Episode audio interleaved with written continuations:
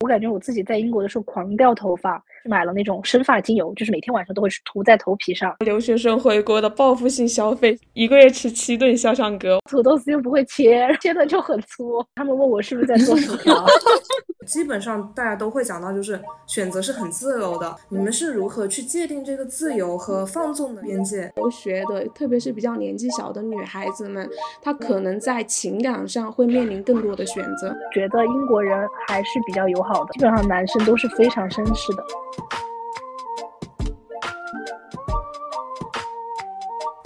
Hello，小电池，我是前跨境从业，现在修护的无敌贤宝。Hello，小电池，我是在韩留学，现在只期望早日毕业的随七。Hello，小电池，我是英国留学归来搞前特定 DNA 的 Linda。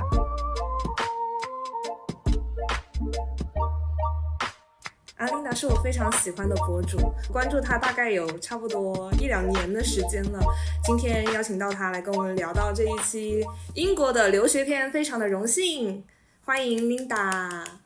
欢迎欢迎。对，也请 Linda 先做一个简单的自我介绍吧。好的，大家好，我是 Linda，然后我呢，我本科呢是毕业于英国罗伯特戈登大学，有四年的留学经验。目前呢，我是一个自由职业的身份。然后现在运营着三家跨境电商的网店，同时呢兼职在小红书上做自媒体，也是一名有十万粉丝的创业博主。那我们开始先就讲一讲你的英国留学经验，因为留学了四年的时间嘛。如果你想用一句话或者是一个词来概括的话，你会认为是什么呢？嗯，我觉得回过头来看的话，那四年应该是我人生中最自由、然后快乐、然后无忧无虑、没有烦恼的四年。然后呢，我小学、初中的时候其实是在国内就是读的很普通的学校的。然后我的性格呢也是偏于内向。然后呢，其实我在上小学、初中的时候，我的学习不是那种属于特别好的吧。然后我也就是时常会感受到很多的学业压力啊之类的。然后我高中的时候呢，就去了国际学校。其实那个时候我感觉现在来看，就是从那个时候我的命运的齿轮就开始转动了，就是不太能感受到太多的学业压力，因为那个时候的学习比较轻松。然后。我去了国际学校之后呢，就是学习的数学啊，相比以前的学校，我会觉得真的就是简单了很多。然后我的性格呢就变得稍微外向一点。后来大学出国后呢，在英国待了四年，就是交到了很多不同地方的好朋友。然后这个时候呢，我的性格就变得可能更加的外向了。哦，当时你在留学期间的时候，跟本地人能够快速的融合吗？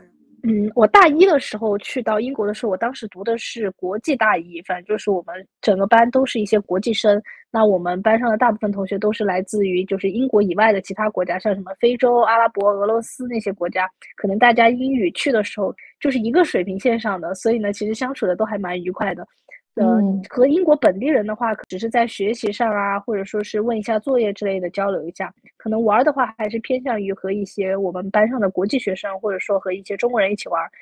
然后我自己是觉得英国人还是比较友好的，特别是在我我们在苏格兰嘛，就感觉每个人都很慈眉善目的。就是我印象很深的，就是只要我拖着行李，反正只要路上有人看着我行李拿着很多，我拿不动啊，或者怎么样，就是拿着很吃力，基本上。每次都会有人主动来帮我，我觉得这点很好。基本上男生都是非常绅士的。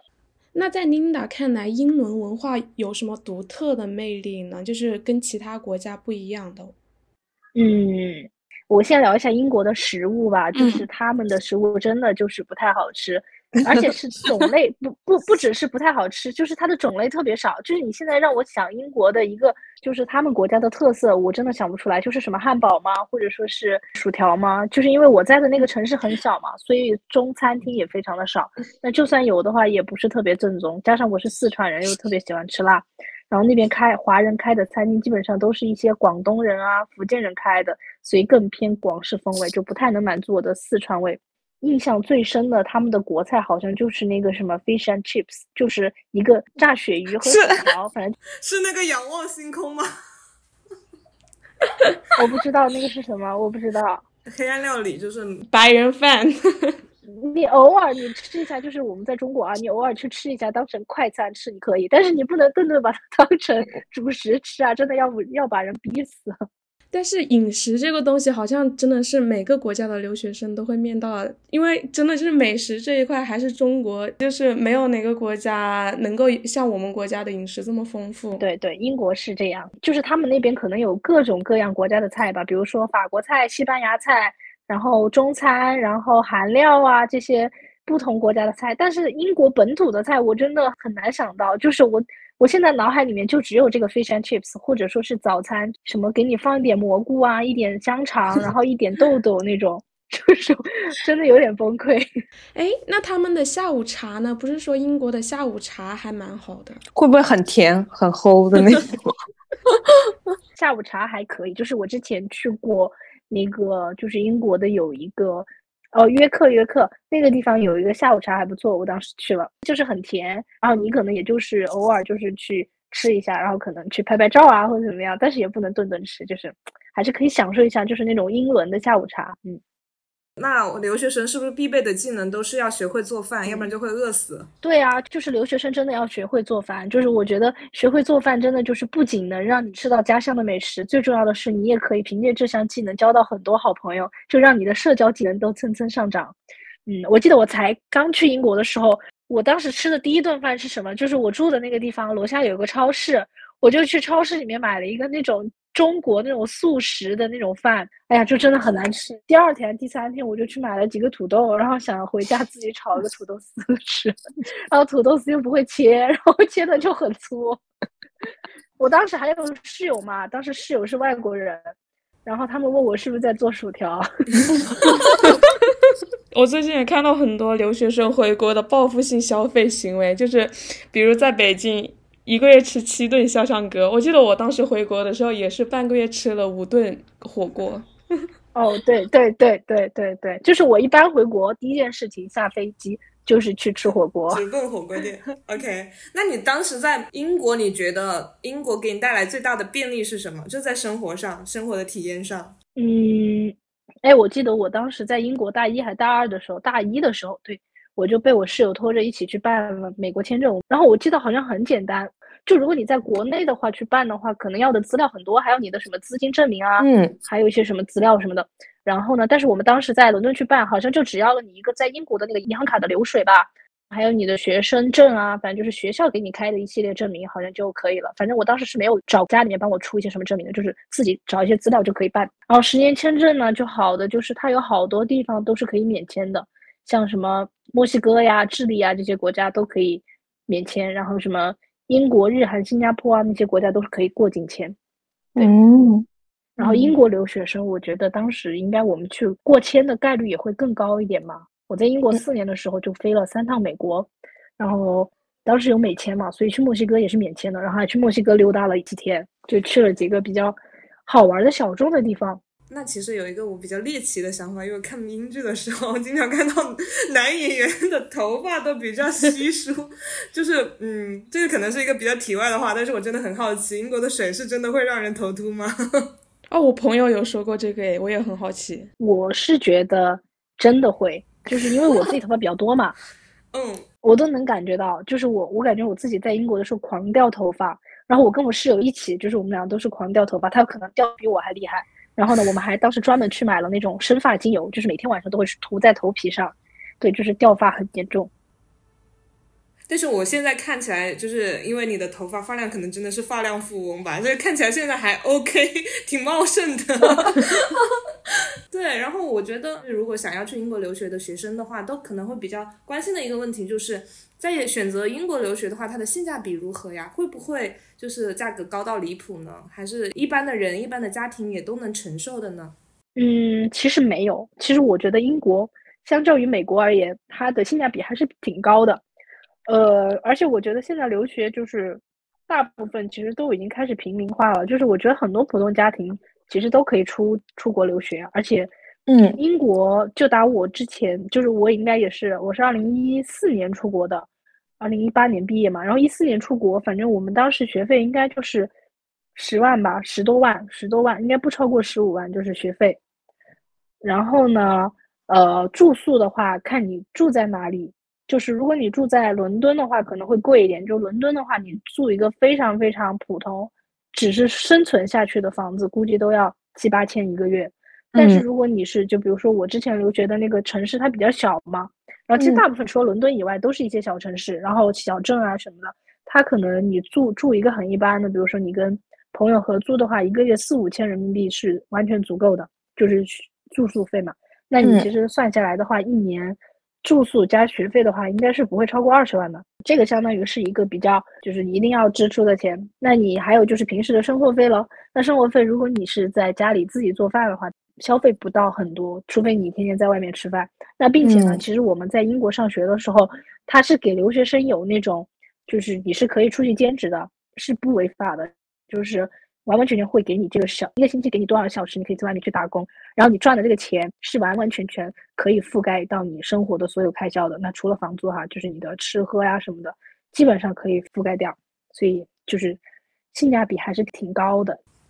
好，那我好像因为我们的意识里面，可能像嗯，就是社交媒体上面的一些言论呀，包括国产剧给我们带来的一些刻板的印象，就是英国的教育好像都是精英教育，或者说是绅士教育嘛。那琳达，你从自己实际的体感上，就是他们英国的教育是什么样子的？然后，如果说是一些普通的家庭，他们的留学生去到英国的话，你个人有什么样的建议吗？嗯，我觉得英国它可能会给海就是学生更多的选择权吧。就我之前高中高中的时候，其实我就是在国际学校嘛，那我读的那个课程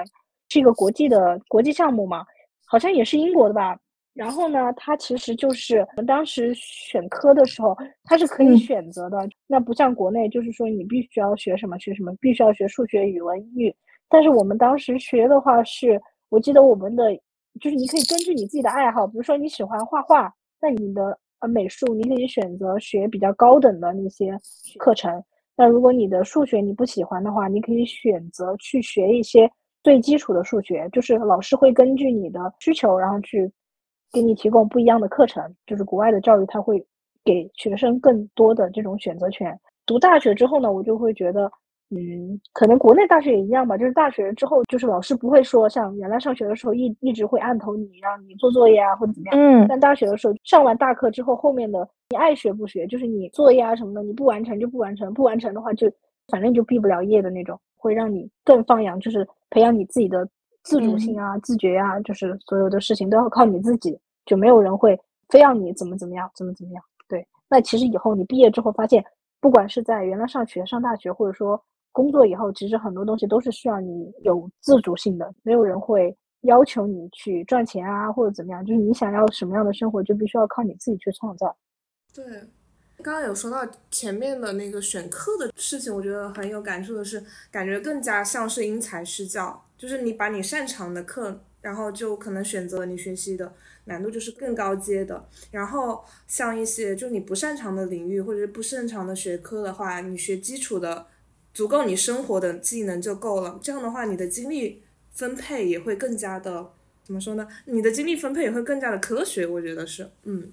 至于后面说到的，嗯，提升自己的自主性，国内其实也比较接近了，对，就是国内到了大学以后就不会一直的强调压着你结果为导向啊，然后你如果想要争取到更高的学分，然后你想要在大学期间为你自己的经历加分的话，那肯定是要。主动的考证啊，或者是参加一些竞赛嘛，对我觉得这个是比较相通的。那刚刚有说到，就是如果说是一些普通家庭的留学生过去的话，你会有什么样的建议吗？就是在留学期间可以做的一些努力上。嗯，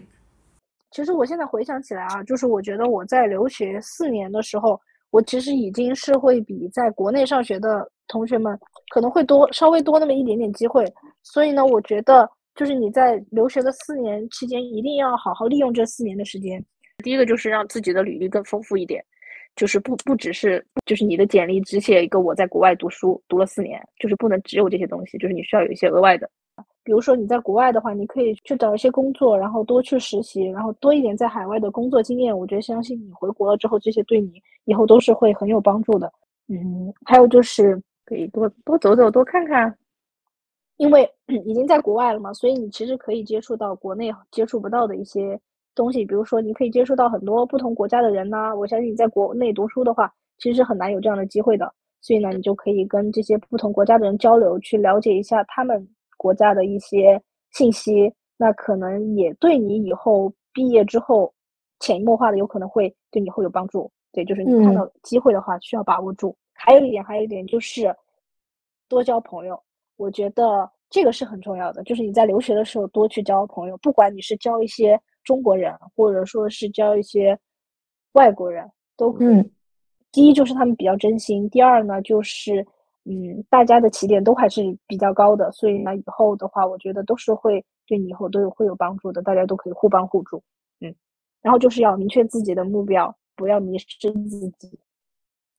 要知道自己去国外留学是为了什么。嗯嗯，Linda 刚刚说到的那个，你要明确自己留学的目的，我觉得这个很重要哎，因为英国留学有个很特别的点，就是在于它的学制挺短的，有的是有的硕士是一年制，然后本科也有三年制的，所以。就很多人就会觉得说，英国的水硕，你只是为了去混个学历，然后镀个金就回来嘛？大家都会质疑你这个学历的含金量，就是它的真实性，因为可能你就没有很多的时间在校园里面进行一个学习。像这样的问题，我觉得也需要辩证的去看待。有的人如果说你就是为了去刷新学历，然后有一个硕士文凭的话，我觉得也是要根据个人的实际情况去看待的嘛。那。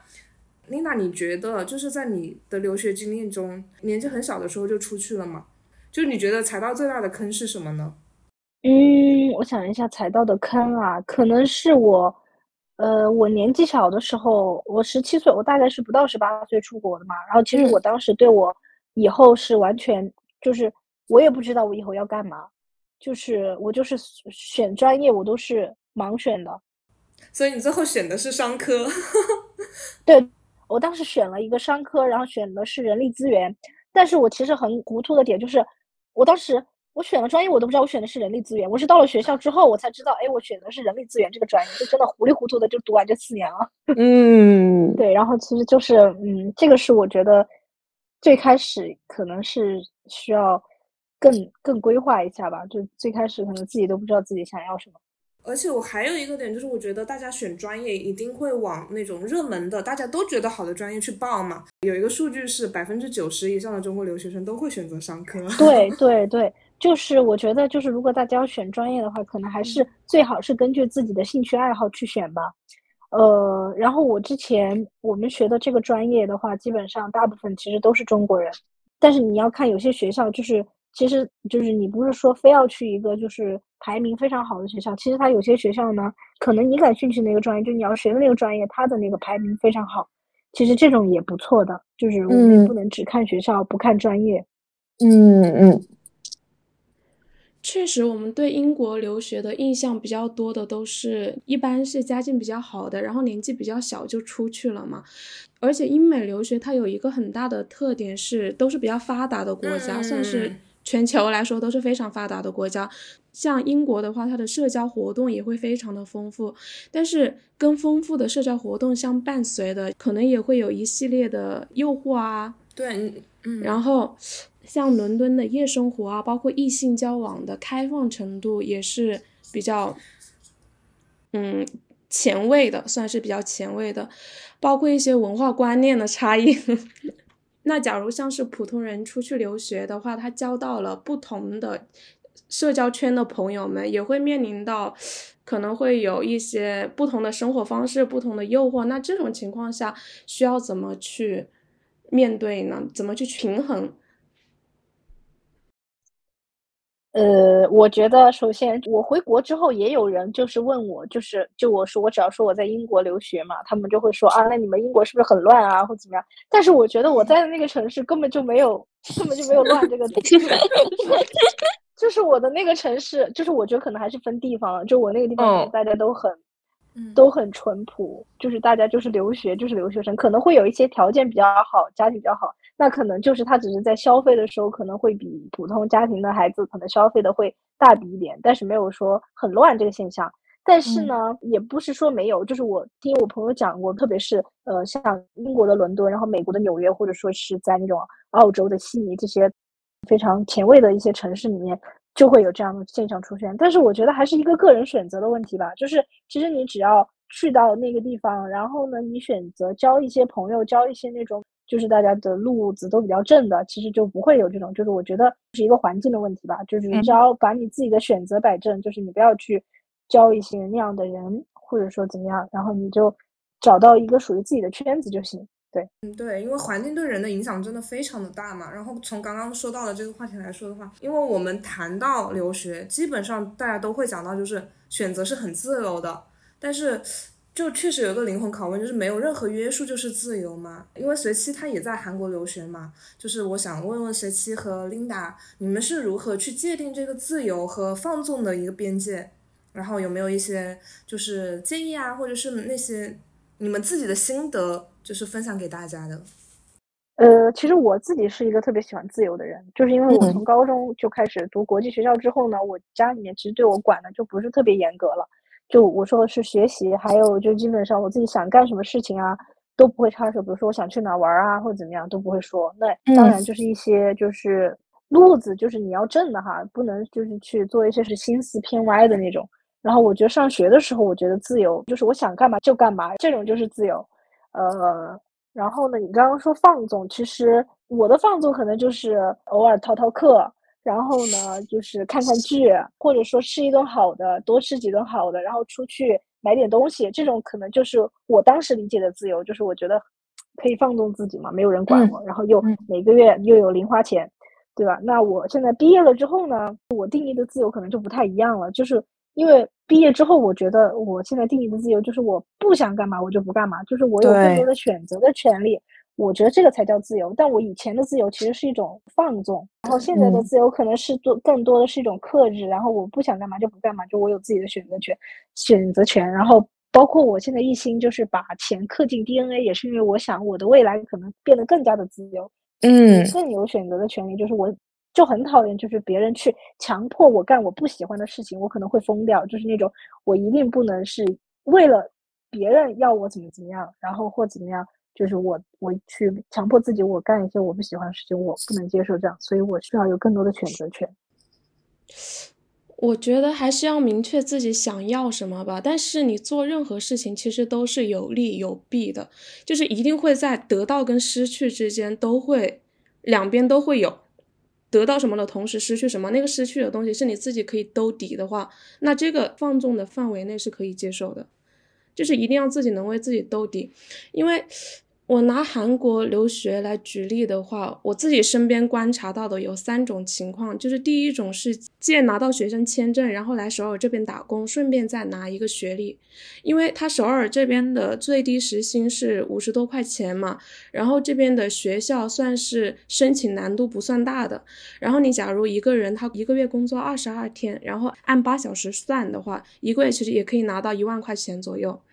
那这样子其实已经高于国内很多的全职工作的水平了，所以对于很多家境普通，然后他并不是以学习为目的过来的留学生来说的话，是很有吸引力的。这笔钱可以覆盖掉生活费，然后也可以满足简单的娱乐需求等等等等。但是它的反面肯定就是说，你这个时间就是用来打工打掉了嘛，但是也拿到了学历，可能就是学习上面的收获不会那么大。这个权衡下来，如果你认为你在国内怎么样都拿不到这个工资，这个就是你的目的。然后学不学得到东西没有那么重要的话，这个是个人的选择。然后第二种就是半工半读的情况。这一类的留学生的话，他打工时间不会那么长，或者自己的奖学金和家里面提供的帮助已经足够用来生活，也不需要再去打工。虽然也不会特别的宽裕，但是他可他会把更多的心思放在学习上，或者时不时的，就是像领导说的一样。自己的放纵就是去刷刷剧啊，看看电影啊，然后跟身边的朋友去吃点好吃的，然后就是最多最多就只是呃逃个课是之类的。我觉得是在学生时期是可以理解的哈，嗯嗯嗯，对对对对对，这种这种也是最多的这一类的劳逸结合嘛。然后第三种，我觉得是一个是我自己这种我现在在走的这种苦行僧生的路线，因为我大学之前都不算是一个爱学习的人，成绩一直是在中等水平。然后也爱玩儿，后来是有了自己想做的事情之后，反而到硕士期间开始，就是把自己投真的投身到学习里面去。这个过程中，你学到知识是我的目的，学习到知识的这个过程中，我是快乐的，但是我失去的东西就是娱乐上的快乐丢失掉了。一些简单的快乐。嗯，对，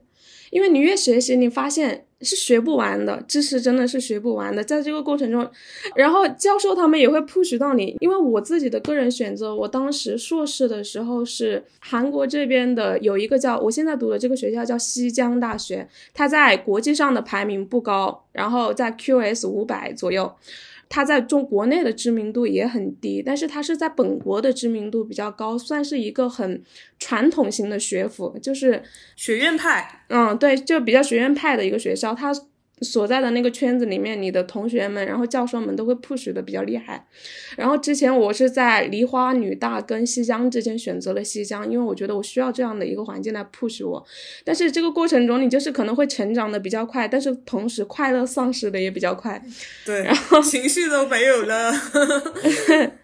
然后另外一种就是纯玩乐为主的，可能就是想的没那么多。有的是比较小的年纪就出来的留学生，有的是家境比较宽裕的，所以会以玩乐为主。但是他也是有家庭或者是有其他的一些资源给自己兜底的，这些我觉得都无可厚非。我自己其实我个人的角度来说，我认为第二种劳逸结合是比较健康的。然后。所以你各种你刚刚说的那种自由跟放纵，一定是在自己的得到跟失去之间，你可以兜底的情况下去进行自我的选择。我其实反而比较，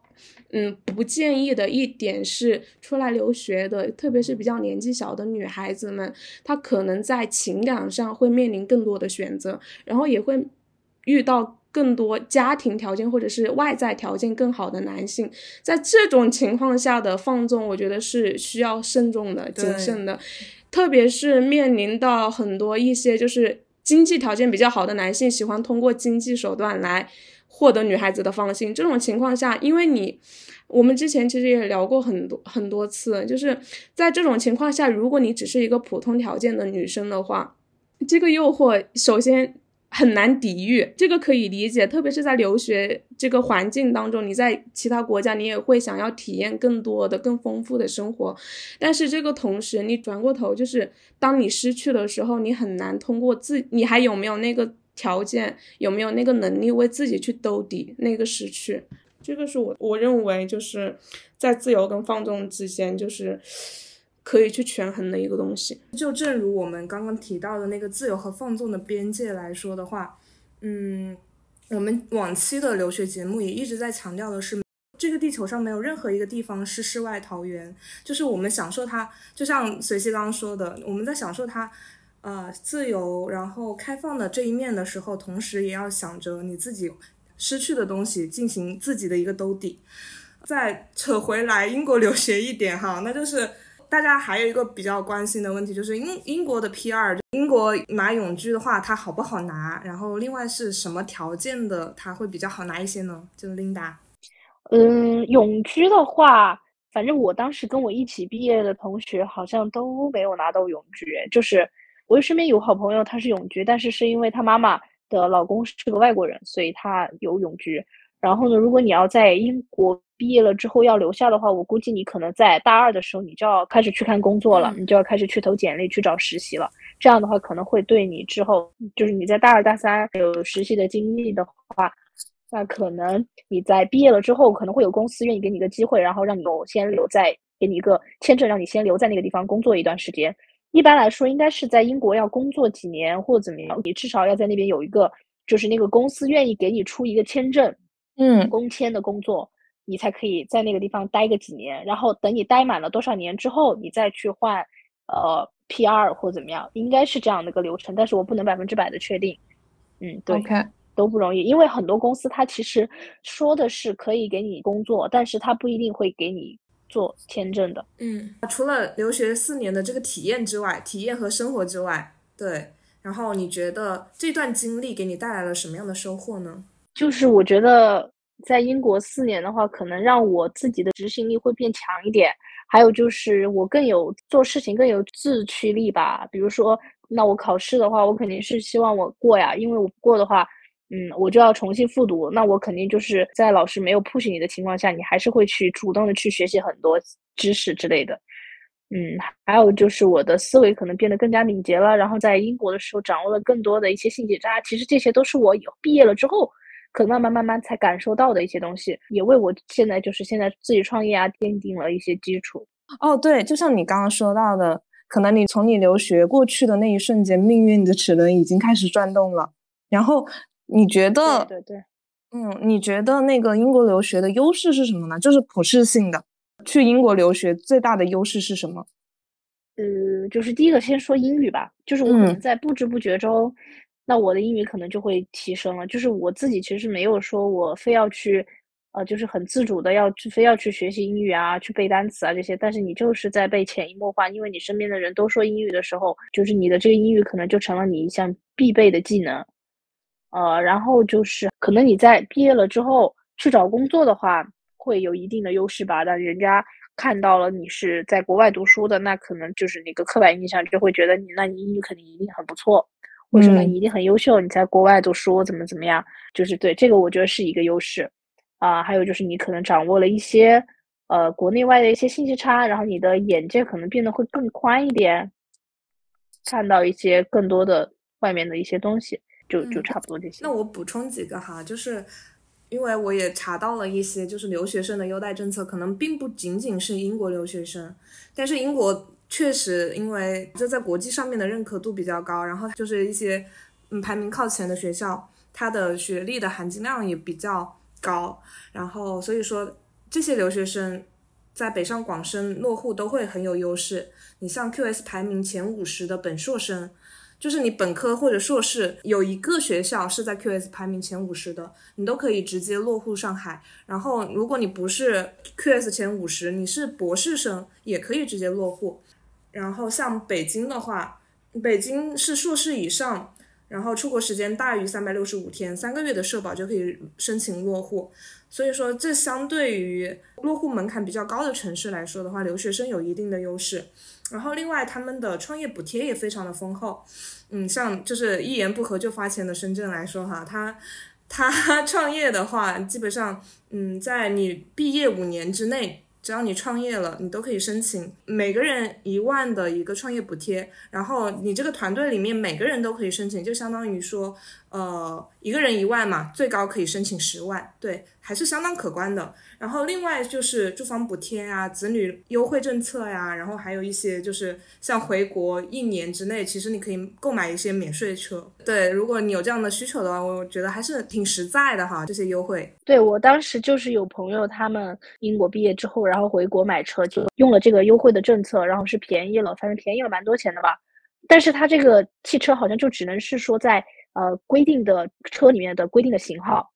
然后我觉得还有就是我英国 B 去招聘，就是去做一些招聘啊的优势，就是可能可以和九八五二幺幺的学生是同一起跑线的。就是我会看到一些就是简历啊什么的，像筛简历还是会去筛的。比如说看到你是九八五二幺幺，可能会把你的简历先留下来。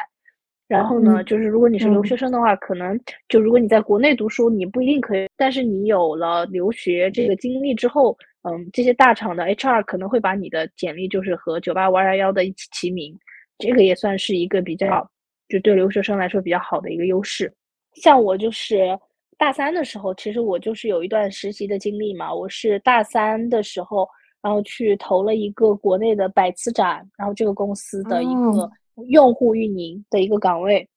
对，然后呢，当时投简历的时候，反正就是在线面试吧，然后估计也是看到了一个就是海外留学的背景啊怎么样，然后就就成功入职了那家公司，然后在那个公司干了三个月。后来呢？其实我后面就是毕业了之后，我去找工作嘛。然后人家那个，呃，就是那个公司的老板也是看到百词斩这个公司还不错，然后就觉得，嗯，那应该就是百词斩出来的，应该还是可以的。然后就找到了接下来的工作，反正就是后来的海外运营。毕业后的第一份工作嘛，然后我当时就就误打误撞的进了一个跨境电商的行业，那其实也就是我现在创业的这种行业嘛。反正进去了之后，也是那个老板，嗯，第一就是我自己本身对美妆行业就比较感兴趣，然后加上呢，我之前有留学的背景，那个老板就是录用我了吧。然后后来呢，我在公司里面呃工作的时候呢，其实我又发现了一些信息差这样的东西。那比如说，嗯，我们当时的工作呢是在 Instagram 上面去对接一些海外的网红。嗯，呃，然后其实我自己也是喜欢去就是社交，喜欢去玩一些社交软件嘛。嗯，就是也自己也玩这些 Instagram 什么的呀。然后我就突然发现啊，原来 Instagram 上面竟然还可以赚钱，就是以这样的形式去找网红推广可以赚钱，我就受到了那种商机的感觉。呃，后来呢，我离职之后，我就想说自己去注册了一个账号，然后就想说，要不自己也试一试。然后当然我在就是自己尝试注册注册账号的同时，我自己还是在去找工作了，就是后面又找到了一份海外运营的工作嘛。然后同时呢，我注册的这个账号也是在一直在运营着的。然后呢，我又通过就是我朋友给我到的一些信息啊，比如说，其实，在 Instagram 上面，你可能去发一些视频啊，就会获得一些流量啊。然后，嗯，就是人家可能看你的视频，然后你的作品，有可能就会找你在下面去购买。那主要是你的用户只要是精准的话，可能就会来找你购买。然后慢慢慢慢，我就开始运营自己的账号，然后加上我自己又在工作，那我在工作的。这段时间呢，其实我也是一直在积累我的一些就是海外运营的这些技能。那比如说我去做过一些社群的运营，然后还有一些就是做一些写一些公众号的内容。那比如说其实也是增强了我的写作的能力啊，我觉得这种事。然后就是这样的话，就是在我工作的时候，其实我是增加了我的工作技能。然后在我自己的这种闲暇的时间，我不是在做一些呃自己的账号运营嘛，然后卖一些。比较好玩的一些手工产品，其实这样的感觉就是我既有在上班，然后又在自己做一些小创业的项目，然后其实是相辅相成的。嗯，所以呢，我觉得这段经历呢，就可能对我的成长来说就是帮助比较大。就是两三年的时间吧，我的这个成长一下就是一下比同龄人，嗯，对，同龄人就是感觉就成长的特别快。就是我当时毕业的时候，我还觉得其实我自己是一个不太满足的。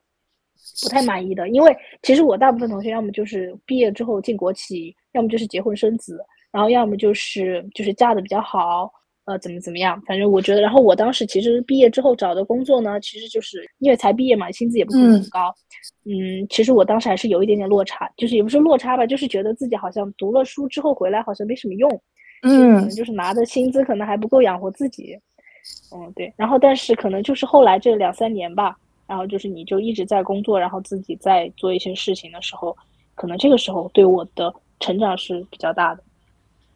嗯，其实你很早哎，基本上是毕业了两三年就开始做这样的尝试，就开始创业了。你创业的原动力是什么呢？嗯，我创业的原动力啊，就是我毕。业，因为我当时在英国的花销还挺高的，也不是挺高，就是说我在英国上学的时候，我其实对钱是没有什么太大的概念的，就是比如说我，我只是觉得说我我的钱我可以用来换一些吃的穿的，然后呢就没有想过钱到底是什么东西。我毕业之后，我拿到我的薪水之后，然后我才发现，就是我这个工资根本就不够我花的呀，价值观被 震碎了。对，就是我。对，我就颠覆了我的价值观，这什么鬼呀？然后我就觉得根本就是，就感觉自己很缺钱，而且，而且我是那种，就是以前就是上学的时候嘛，你花了之后，可能你每个月都会有零花钱，就是你不会说担心这这个花了没有下个，没有下个，因为每个月都会都会有零花钱有进账的。但是毕业了之后，就是毕业了之后，你就会想着说，你都已经毕业了，然后你还是在花家里的钱的话。自己感觉就是面子上也过不太去，然后我我自己也不想这样，就是说，嗯，我可能自尊心也比较强吧，就是那种，而且我拿到钱，就是我拿到工资之后，我不会是那种就是拿到就花了，特别是说我本来就只有这么一点儿，嗯，我本来就拿的工资就不高，然后我拿到了之后我还全给他花了，那我不是搞笑吗？所以我就是那种，我就是觉得说，那我肯定这样是不行的，就是我打工，我我能看到我自己的天花板在哪里。所以我肯定是要选择创业才可以，就是可能维持住，就是可能可以维持住我以前的生活这样，所以才开始做一些小小的创业的这个尝试。而且我觉得你这个创业之初的选品也很有意思，就是手工品嘛，然后是奶油奶油胶的手机壳啊什么的。当时你是怎么去定位自己的店铺，然后你怎么去选这个品的？嗯，我想一下哦。我当时是这样的，就是，嗯，当时我朋友，嗯，跟我讲的是他在美国的一个朋友是卖那种起泡胶嘛，然后他就启发了我，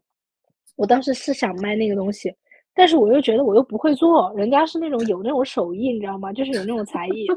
然后做出来就特别好看。然后我就想，那要不我去淘宝上面，或者说幺六八八上面去进货，然后我就买了一些回来。然后我就发现这些东西就是那种黏糊糊的嘛，寄过去有可能就是运运输可能就有十天，可能就会化掉。我在想，那喜欢这个东西的人，他还会喜欢什么东西？因为那个产品属于一个解压的产品嘛。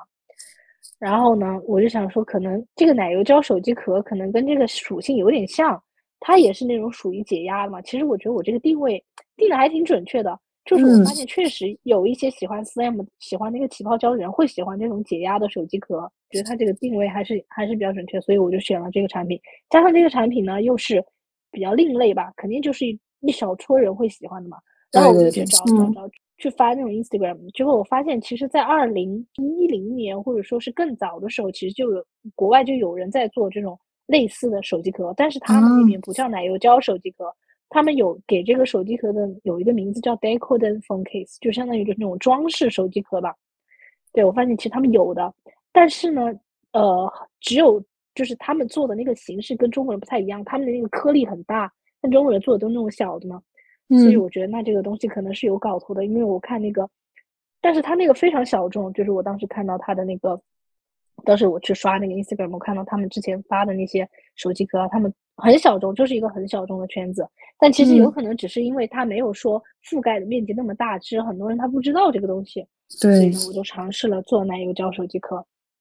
我想定位就是那一群人，那一小撮人，可能就是比较另类的呀，或者说喜欢这种解压的呀，或者说他自己喜欢 cosplay 呀这种，我估计就很适合他们。看到的之后，他们就会觉得哇，然后就很想拥有它啊的那种感觉。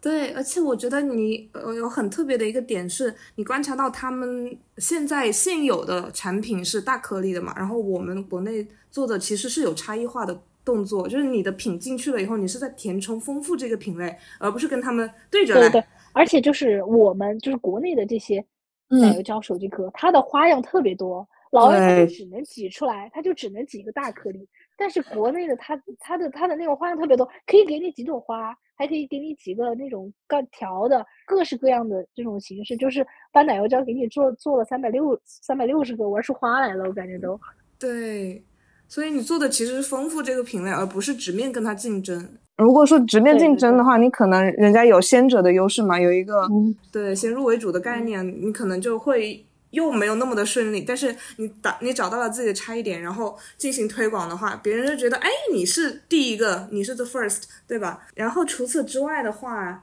我们也很好奇，因为这个是很多人新手都比较困难的一个点，就是他想出发，他想要做创业的话，就是万事开头难嘛。那你的获客来源，就是你一开始做的时候，这个是怎么获客的呢？我获客。前面的流量基本上就是做的是自然流量，还有就是网红营销。我是没有做过广告投放的，我都是自然流量和网红营销，就是在 Instagram 上面发帖子，就发一些视频，发一些觉得自己可能会火的视频，然后加上一些网红的营销，然后慢慢慢慢的就会有一些流量了。我想想，我大概应该是三个月左右吧，就是发了一条视频，然后那条视频挺爆的，然后当时给我涨了差不多一千多个粉丝吧。那条视频虽然没有什么转化哈。但是呢，其实对我当时还是有一点点小激励的。本来当时都想放弃了，但是还是有点小鼓励，一下就感觉嗯，好像有戏，至少嘛没白费，还是有一千个粉丝。对，然后就继续，然后还继续下去了。然后过了一段时间，反正也没过多久，反正就来了一单，我记得非常清楚。那个女生好像是个亚洲女生，然后她买了一个卡比，找我买了一个 Kirby 的一个手机壳，然后她还说我非常，她还说非常期待。然后我当时第一次做嘛，我觉得做的还很很丑，然后但是他收到了之后，他还很开心，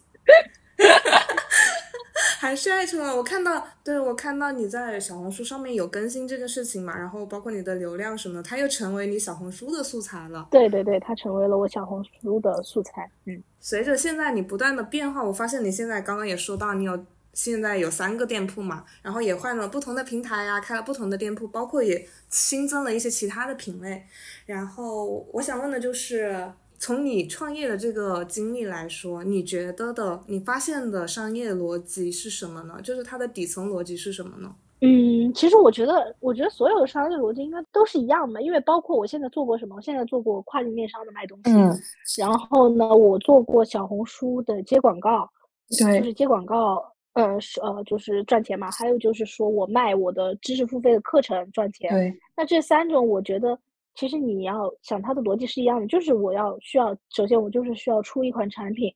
然后我需要找到。适合或者说愿意为它付费的人，然后用尽办法把产品曝光在他们面前，然后让他们为产品付费，然后购买。我觉得这个就是商业的底层逻辑。嗯嗯，那在这个过程中，我觉得，呃，说起来非常的简单嘛，就是一个你情我愿、你买我卖的事情。那中间有个非常关键的节点，就是加购和购买，就是它的转化的这样过程。你怎么去提高它的转化率呢？就是我哪怕我知道了。你们在卖这个东西，但是我的选择很多，因为现在已经从之前的卖方市场变成了现在买方市场嘛，大家更多的是在挑选和选择。那你怎么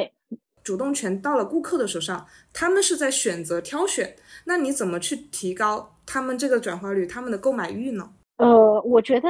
你说的是选择权在顾客手上，但是你作为老板的话，你可以把选择权放在自己手上啊，就是你要去你要去选一些，就是。可能会有差异化的产品啊，那比如说我在选品的时候，我就会考量，就是这个东西它有可不可以卖。那比如说所有人都在卖这个东西的时候，那我肯定就不想，我就不会选择这个东西去卖了。那你就把选择权交给顾客了呀，对吧？对。然后就只能是你觉得这个东西真正有价值，然后你的感受是这个客人确实他没有见过这个东西或怎么样，我觉得我才会去做。然后呢，就是去做，把它呈现在可能对他感兴趣的人面前。然后呢？如果你要做食品类啊，或者说什么产品之类的，你就可以多做一些促销啊，就是那种快消品，你可以多做一些促销啊，搞一些活动，去吸引一些愿意购买它的人。然后呢，你可能低价，然后吸引到这些人之后，这些客人之后有可能还会对你的店铺产生一些复购。你要做一些就是像我之前做的知识付费的内容啊，或怎么样，你可能就是需要去宣告，就是你这个产品的价值，然后要让。客人就是深刻的意识到你产品的价值，然后为你愿意为你的产品的价值而买单。因为我本来就是思维比较跳跃的，嗯，就是我会觉得我会把就是选择权放在我自己的手上。嗯，对，这样可以容易做一些高客单的事情。然后包括价格敏感性的用户，他们用促销的方式，也是因为那个商品可能大家都已经形成一个共识了。我只要价格好，我就会去买了。对这个，根据不同的你做生意的品类类目去做相应的促销方法，我觉得这个很值得学习。那么，我觉得就是在嗯，刚刚我们讲了这么多嘛，嗯，像这个你的不管是从选品也好啊，从你的店铺经营也好啊，我发现你都是在与时俱进的。就像呃，从 ins 入手，然后慢慢的也迭代了其他的平台，你是怎么去嗅到？这些变化，然后不断的去迭代自己的呢？嗯，因为我自己就是一个本来就是一个思维很跳跃的人，就是我记得我之前面试的时候，那个老板，呃，我那个老板也很厉害嘛。然后他面试我的时候，他就觉得我，他就觉得我思维很跳跃，然后 他就觉得我，他是，他就觉得我是一个坐不住的人。然后他，他就当时就会很担心，面试了我之后，我肯定就是待不了一会儿，坐不住。所以我就是那种一般我想到了一件事情啊，特别是商业的东西，我就我自己本来就很感兴趣。就一般我想到了的话，我以前学习，我觉得我都没有这么积极。就是我一般就是想到这种事情，就是特别想到赚钱的事情，我就会想去，就一想到了，我就会想去尝试一下我的这些想法成不成立啊之类的。我好奇心很严重，而且我是一个很喜欢提问的人，就我问题很多，我是十万个为什么。好奇心和执行力加在一起，简直就是王炸！我发现优秀的人身上，对都有这样子的特质。那 Linda，当你复盘这些经历的时候，你觉得你会推荐大家去尝试创业吗？就是 Linda，你理解的创业最重要的东西是什么呢？呃，我其实不是特别推荐大家一毕业就去创业，因为其实创业十有九输。对对，就是特别是你什么都没有的情况下，你去创业的话，就简直就是不是搞笑的吗？然后 就是，但是我觉得就是你们可以在学校的时候可以做一些有信息差的小生意，就比如说倒买倒卖。就是我觉得你最开始第一次创业的时候，千万不要就是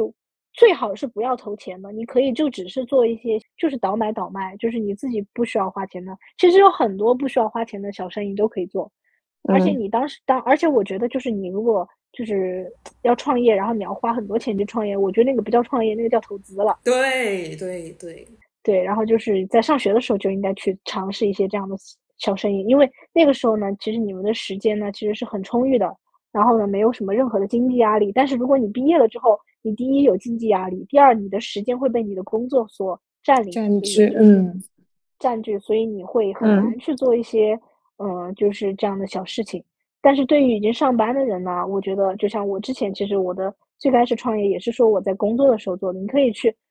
做一些，就是利用下班的时候做一些自己真正感兴趣的事情。你可以从兼职开始做，你可以不用说前期要赚多少钱，因为你本来最开始就是有工作，你是有工资的，所以你没有什么压力。然后你可以去做积累，就不一定说先是要赚多少钱，你可以做积累。然后你每天花一两个小时去做积累的话，我相信一年到两年。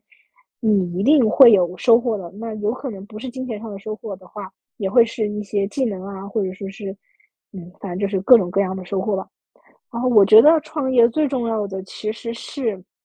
执行力吧。我觉得创业最重要的是执行力，因为有想法的人很多，但是真正的有去做的人很少。对，我觉得最重要的是执行力。嗯。然后呢，就是你可以多去向优秀的人，或者说。就是有些有有结果的人多去学习，对，像我们这样链接到 Linda，我觉得就是一种方式，因为，嗯，你想哈，就如果我们只是个人的话，我们是很难去链接到像 Linda 这样优秀的人的。但是因为我们做了停电时间这样一档播客，我们把自己个人变成了一个平台，就能够很顺理成章的邀请到像这样优秀的人跟我们一起来洽谈这样一档节目。所以说，大家懂了吗？快去创造吧！你、你、你们、你们也很优秀，你们也很优秀。好了，OK。嗯，到了最后的一个固定的环节哈，你想要送给我们听友的小电池们的话是什么呢？或者是寄语也可以哈。嗯，就是大家来到，就是在这个世界上生活嘛，其实我们的每个人的时间都是有限的。所以呢，我觉得在有限的时间里面要做有价值的事情，就是什么都不要管，就是一直努力把自己变得优秀就好了。就是你若盛开，蝴蝶自来。